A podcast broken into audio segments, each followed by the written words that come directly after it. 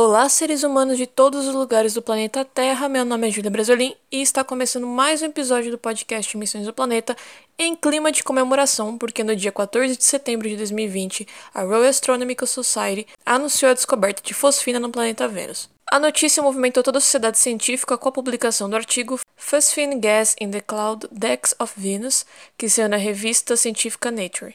A presença da grande quantidade de fosfina na atmosfera de Vênus talvez signifique a presença de vida por lá.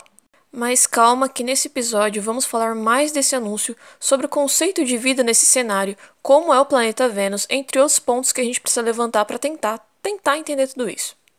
E para me ajudar nessa, eu convidei a astrobióloga Carla Martinez Canelo, astrônoma da USP, que já esteve aqui no podcast no episódio muito legal do quadro Dobra Espacial chamado Por que Plutão não é planeta, que saiu em 2019.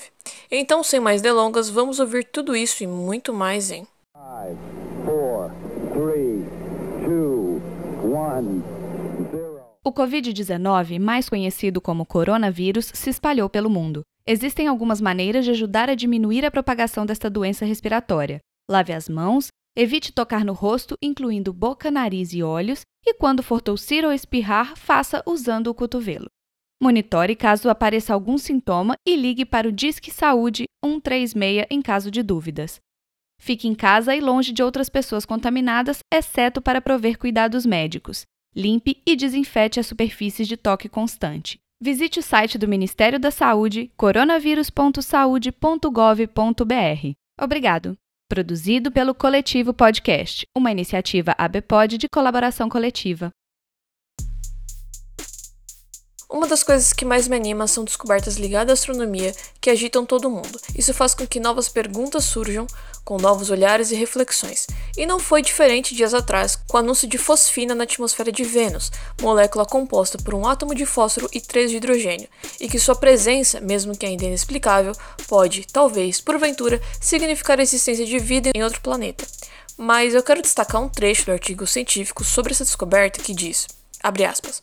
A presença de pH3, ou seja, fosfina, é inexplicada após estudo exausto da química do estado estacionário e vias fotoquímicas sem rotas de produção abiótica, atualmente conhecidas na atmosfera, nuvens, superfície e subsuperfície de Vênus ou de raios, distribuição vulcânica ou meteorítica. Fecha aspas. Bom, pode parecer muito confuso, por isso, antes da gente falar um teco aqui de biologia e química, precisamos conhecer um pouquinho sobre o nosso vizinho, Vênus é um planeta que está a uma distância de mais ou menos 108 milhões de quilômetros do Sol e possui algumas similaridades com a Terra. É do tipo terrestre com tamanho e estrutura similar com o nosso planeta. É como se Vênus fosse o irmão gêmeo da Terra, só que um gêmeo não idêntico, visto que existem particularidades atuais nele que nada se parecem com a Terra. Se você olhar para o céu amanhecer, a olho nu mesmo, vai ver a famosa estrela d'alva. Por Vênus brilhar intensamente no céu amanhecer, o planeta ficou conhecido popularmente como estrela d'alva. Ele se parece com uma estrela amanhecer porque suas espessas nuvens refletem os raios do Sol e daqui da Terra a gente vê o planeta refletindo esse brilho, se parecendo então com uma estrela no céu.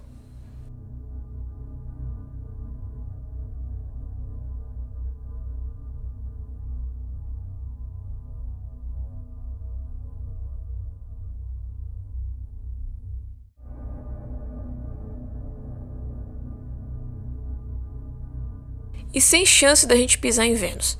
E o problema nem é a distância, já que Vênus é o planeta mais próximo da Terra. A real é que se trata de um lugar muito, mas muito mais hostil que Marte. A superfície de Vênus possui altas temperaturas, chegando a mais ou menos 470 graus Celsius. Imagine um lugar todo amarelado, empoeirado, com dezenas de milhares de vulcões, rios de lava, diversas montanhas e vales, e a sua superfície é quente o suficiente para derreter chumbo, então é um lugar infernal em que a pressão te esmagaria.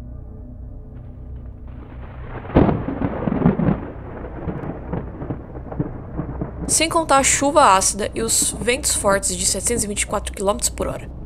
E fingindo por um momento que ainda estamos vivos e intactos na superfície de Vênus, se a gente olhar para cima, veríamos um céu nublado empoeirado, trovejando e muito baixo. Como o astrônomo Carl Sagan disse em um de seus episódios de Cosmos nos anos 70, a Terra é como o céu e Vênus o próprio inferno. Claro que essa comparação é pelo fato de que atualmente a Terra é um lugar, por enquanto, habitável e com água líquida, e não um ambiente inóspito como Vênus, um lugar muito quente com efeito estufa interminável. Bom, você pode me dizer que depois da formação do nosso sistema solar, quando tudo ficou no seu lugarzinho qual conhecemos, Vênus, por estar mais próximo do Sol do que a Terra, ficou desse jeito, quente para chuchu. Mas não é bem assim. O intenso efeito estufa que faz com que Vênus seja extremamente quente. Sua espécie atmosfera de dióxido de carbono, o qual conhecemos como gás carbônico, sim, o mesmo que aqui na Terra estamos produzindo mais do que o normal, então, em Vênus, o planeta todo possui uma atmosfera grossa de gás carbônico, com nuvens de ácido sulfúrico, que bloqueia quase que completamente a passagem de raios solares, impedindo que a luz chegue no solo. Só uma fração de luz do Sol consegue atravessar essas nuvens e chegar no solo. É aí o problema, porque depois que os raios solares atingem a superfície, eles não conseguem sair do planeta, por causa da densa atmosfera que impede a saída de energia. Então, em outras palavras, a atmosfera de gás carbônico de Vênus acaba agindo como um cobertor, mantendo o calor lá dentro. É por isso que lá possui temperaturas tão altas. O astrônomo Carl Sagan já havia nos alertado quanto a isso mais de 40 anos atrás em seus estudos e trabalhos sobre Vênus.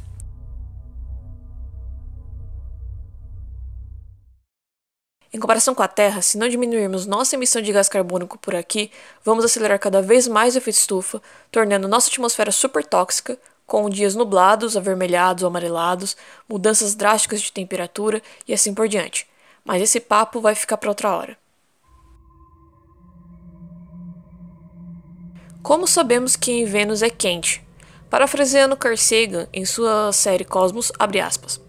O primeiro sinal de situação de Vênus não veio da parte visível, da ultravioleta e nem da infravermelha do espectro de luz, mas lá de longe, da região de rádio, Estamos acostumados à ideia de sinais de rádio, de vida inteligente, ou pelo menos semi-inteligente, ou seja, estações de rádio e TV. Mas há todos os tipos de razões do porquê os objetos naturais emitem ondas de rádio. Uma razão é que elas são quentes. E quando em 1956 Vênus foi observada pela primeira vez por um radiotelescópio, descobriu-se que o planeta emitia ondas de rádio, como se ele estivesse uma temperatura extremamente alta. Fecha aspas. Esse trecho que eu acabei de ler é uma versão em português dublada pelo dublador Sérgio Stern é, para a série na época, a sua versão em português. Bom, a gente foi compreender melhor essas altas temperaturas e como é Vênus por baixo das nuvens quando enviamos sondas para o planeta. O programa soviético Venera foi responsável pelas primeiras informações sobre a superfície de Vênus, entregando a real sobre o lugar. Esse programa espacial teve seu primeiro voo inaugural em 12 de fevereiro de 1961 emocionada aqui porque eu faço aniversário no mesmo dia. E teve seu fim em 1984. O envio das sondas Venera em anos diferentes foram importantes para descobrirmos mais sobre a atmosfera do planeta, mas principalmente sobre sua superfície, visto que, por exemplo, em 1982, a sonda Venera 13 conseguiu fazer a primeira imagem com cores da superfície rochosa de Vênus.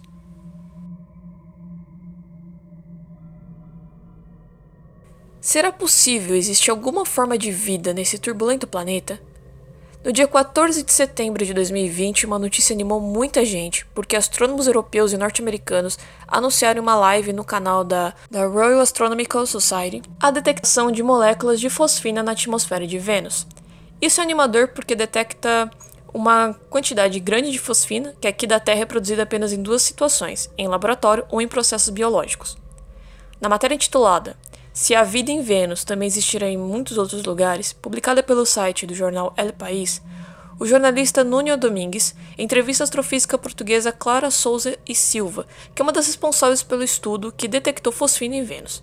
Além de Clara, outras mulheres cientistas se destacam, como por exemplo Sarah Seeger, do MIT, nos Estados Unidos, e Jane Greaves, da Universidade de Cardiff, no Reino Unido. Jane, abre aspas, encontrou rastros de fosfina em Vênus pela primeira vez. Estava há dois anos fazendo observações, mas os resultados não eram concludentes. Greaves entrou em contato com a equipe do MIT, que havia feito vários trabalhos teóricos sobre esse gás como biomarcador, e juntos prepararam uma nova observação com o telescópio mais potente, o ALMA, do deserto do Atacama. Os resultados chegaram em 2019 e foram publicados hoje. O sinal de fosfina era 15 vezes mais potente do que o ruído de fundo, lembra Souza e Silva. A pandemia de Covid-19 freou suas pesquisas. Fecha aspas. Ou deixar o link dessa entrevista incrível lá no site em www.missesoplaneta.com.br. Mas para entender se isso significa se tem mesmo vida na atmosfera de Vênus ou não, eu convidei a astrobióloga Carla Martinez Canelo para nos responder algumas perguntinhas. Então bora lá.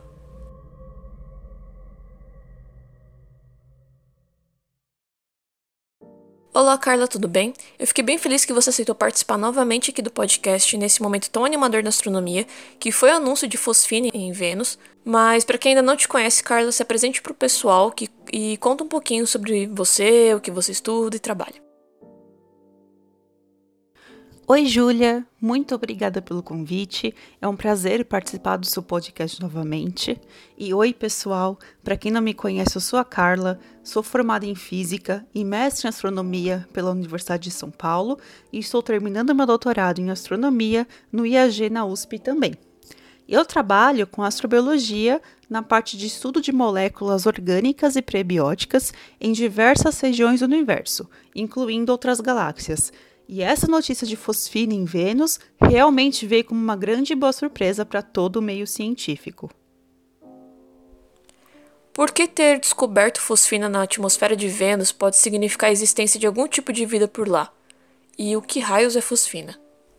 Então, a fosfina é uma molécula formada por um átomo de fósforo e três átomos de hidrogênio, e o seu gás é extremamente tóxico e tem muito mau cheiro. Aqui na Terra, a fosfina é diretamente relacionada com a vida, sendo produzida por bactérias anaeróbicas que vivem em ambientes com pouco ou sem oxigênio, como pântanos e aterros de lixo, ou é produzida em laboratório. Só por esse motivo, a detecção de fosfina em Vênus já levanta a hipótese de ela ser uma bioassinatura de uma possível vida microbiana. Hum, e o que seria biossinatura? Palavra recorrente presente nas notícias. Bioassinaturas são sinais que podem nos indicar que algum planeta ou lua contém vida. Normalmente, elas são moléculas ou características presentes na atmosfera que só podem ser explicadas pela presença de vida e não por qualquer outro processo abiótico. Aqui na Terra, poderíamos falar de desoxigênio, ozônio e metano, até mesmo em moléculas mais complexas como a clorofila. Mas é importante ressaltar que não basta a detecção, por exemplo, de oxigênio para afirmarmos que algum planeta tem vida. O ideal é procurar por mais de uma bioassinatura, calcular suas abundâncias na atmosfera e, principalmente, estudar processos geológicos e químicos que podem acontecer nesse planeta e que expliquem a presença desses gases. Caso esses processos, como o tectonismo e o vulcanismo, não sejam suficientes para explicar a presença dessas potenciais bioassinaturas, aí sim a vida entra como uma possível explicação. A fosfina está sendo relacionada à possibilidade de vida microbiana em Vênus em muitas manchetes. O quão errado ou certo está essa afirmação? Essa afirmação está certa sim os cientistas tomaram muito cuidado, exploraram as reações químicas que produzem a fosfina e os processos geológicos que podem ser responsáveis por sua formação em Vênus. Depois das simulações, eles concluíram que esses processos não conseguem explicar a abundância da fosfina na atmosfera desse planeta. Isso porque essa atmosfera é oxidante. Então, ela reagiria muito rápido com a fosfina, que acabaria assumindo eventualmente. Na quantidade observada, algum outro processo precisaria ocorrer constantemente para sempre repor a fosfina na atmosfera. Dessa forma, ou esse processo é algo geológico que nós ainda não sabemos, ou realmente existem microrganismos nas altas nuvens de Vênus que estão produzindo a fosfina.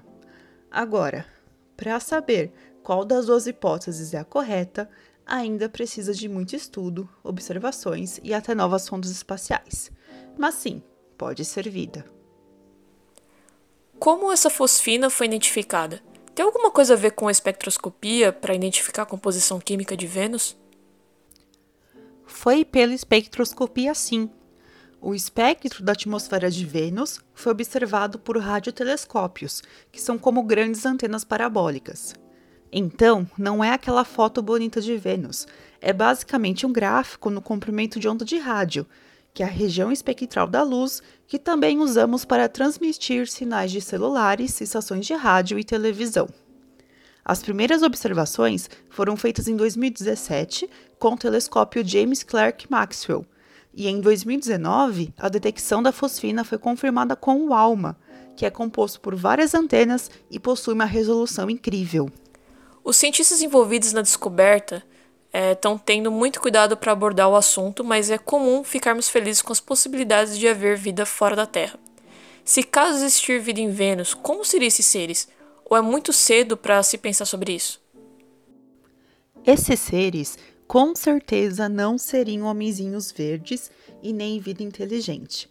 Eles devem ser microorganismos que estão nas nuvens mais altas de Vênus, onde as condições são um pouco mais favoráveis para a vida, Lembrando que em Vênus existe até chuva de ácido sulfúrico, então teria que ser um organismo extremamente resistente a ácido. Mas ainda é cedo para dizer se é um tipo de bactéria, arqueia ou até se tem DNA. Aliás, mesmo aqui na Terra, esses organismos que produzem fosfina ainda são pouco estudados. Então, vamos precisar pesquisar muito mais sobre esses seres aqui na Terra, onde a gente tem nosso laboratório, e esperar as próximas missões a Vênus para ver se elas conseguem obter mais informações.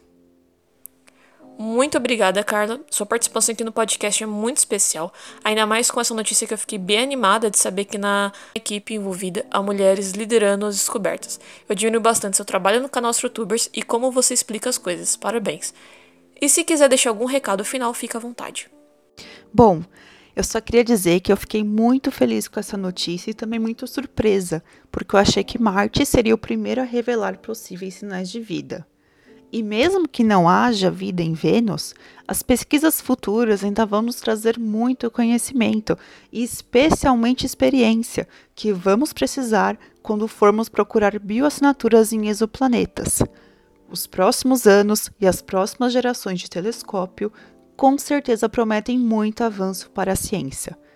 Muito obrigada pelo convite espero que tenham gostado das explicações. Abraços! É, só acrescentando que eu esqueci de perguntar para Carla sobre se há possibilidade de contaminação biológica através do envio de sondas durante três décadas para a atmosfera e superfície de Vênus. Né? No caso, eu estou me referindo à, à Venera, a missão Venera. O que poderia explicar a presença de fosfina lá. É, no caso, talvez, né, essa sonda da Venera poderia é, talvez ter contaminado e depois de muito tempo ter, é, sei lá, originado fosfina. Mas no site da Royal Astronomical Society diz que, abre aspas, uma série de sondas foi enviada a Vênus durante os anos 60, 70 e 80. Algumas dessas sondas lançadas na atmosfera e até pousaram com segurança na superfície. A possibilidade de contaminação existe, mas é altamente improvável que eles possam produzir a quantidade de fosfina que vemos nessas observações. Pouquíssimos organismos na Terra produzem fosfina e muito poucos, se é que algum, são capazes de sobreviver nas condições extremas. Fecha aspas. Mas, por outro lado do anúncio da equipe de cientistas, uma recente matéria publicada pela BBC News Brasil, intitulada Anúncio de sinal de vida em Vênus é imprudente e precipitado, diz a astrofísica brasileira associada à NASA, escrita por Ricardo Senra, entrevista brasileira a doutora Dúlia de Mello, que é uma astrofísica associada à NASA e traz algumas considerações bem céticas quanto a essa descoberta em Vênus. Na matéria, Duilia diz que o anúncio foi imprudente e poderiam ter esperado mais para publicar o resultado. Quando é assim, quando são sinais muito fraquinhos, é preciso observar várias vezes e em outras épocas para confirmar realmente se a detectação foi feita ou se não foi apenas uma coincidência por conta de um, digamos, sinalzinho errado, um ruído confundido com o sinal. Fecha aspas. Uma outra coisa bem interessante desse, dessa matéria da BBC é exatamente esse lado da precipitação do anúncio, né? Talvez haja algum erro na, na detecção. Em outra parte da matéria, abre aspas. O professor da Universidade de Oxford, Colin Wilson, que trabalhou na sonda Venus Express da Agência Espacial Europeia entre 2006 e 2014, mencionou pontos semelhantes aos da brasileira, mas disse acreditar na metodologia usada. Ele disse: Acho que a vida nas nuvens de Vênus hoje é tão improvável que nós vamos encontrar outras vias químicas de criação de fosfina na atmosfera. Mas vamos descobrir muitas coisas interessantes sobre Vênus nessa pesquisa. Prosseguiu o professor inglês. Fecha aspas. Eu vou deixar disponível no site da página desse episódio o link dessa matéria é bem interessante que a astrofísica brasileira traz ponderações quanto ao anúncio e de uma thread que a astrônoma Gisa Ponte fez lá no Twitter, explicando o que a Julia quis dizer, e assim, é claro, como todas as referências.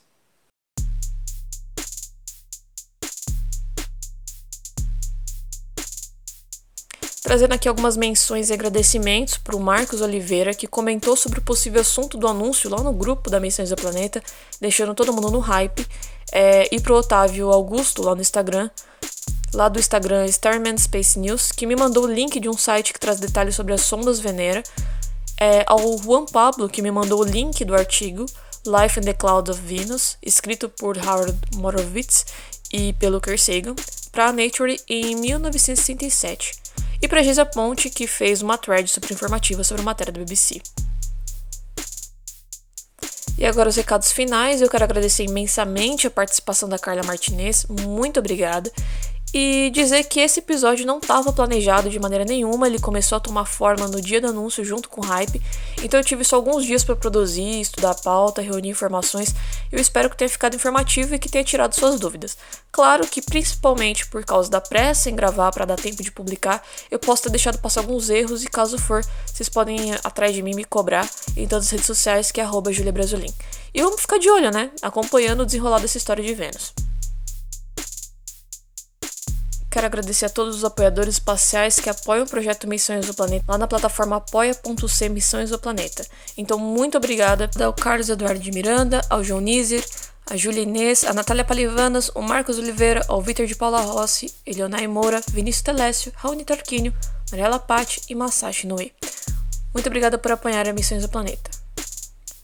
E se você também quer apoiar o projeto e receber diversas recompensas, a partir de um real você já está apoiando o projeto. Lembrando que se você já apoia Missões do Planeta, neste mês de setembro vai rolar sorteio de livro em parceria com a editora Intrínseca, então cheque seu e-mail para não ficar de fora. Outro recado é que se você tiver curiosidade em testar o aplicativo para desktop da Missões do Planeta, acesse meu GitHub em @juliebrasolin, que tem um repositório lá e um textinho explicando sobre como usar e baixar o aplicativo. Em breve vou deixar acessível para todo mundo no site oficial da Missões do Planeta. E por último, e não menos importante, se você está ouvindo esse podcast no Spotify, já aproveita e siga Missões do Planeta.